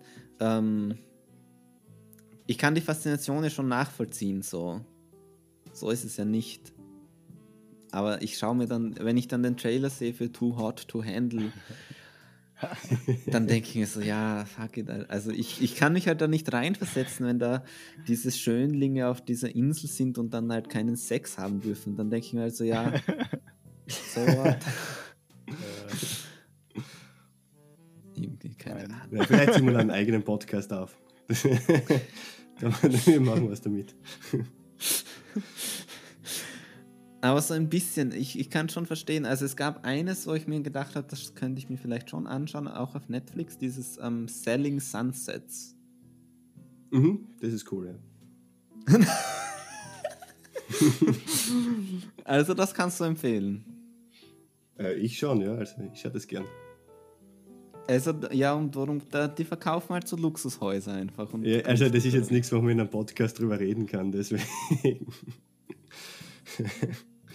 Aber wir können mal privat uns drüber unterhalten. okay, ja gut, dann ich schaue es mir halt vielleicht an. Dann würde ich sagen, wir sind am Ende. Und dann lasst euch überraschen, worum es nächste Folge geht. Ähm, wobei ich denke, das ist schon relativ, steht schon relativ fest für mich zumindest. Aber trotzdem vielen Dank fürs Dabeisein wieder an äh, Dani und Max, die sich hier vielen einfach Dank für die Einladung meiner diktatorischen Filmauswahl stellen sich das antun, Monat für Monat. Und danke fürs Zuhören. Bis zum nächsten Mal. Tschüss. Ciao. Ciao.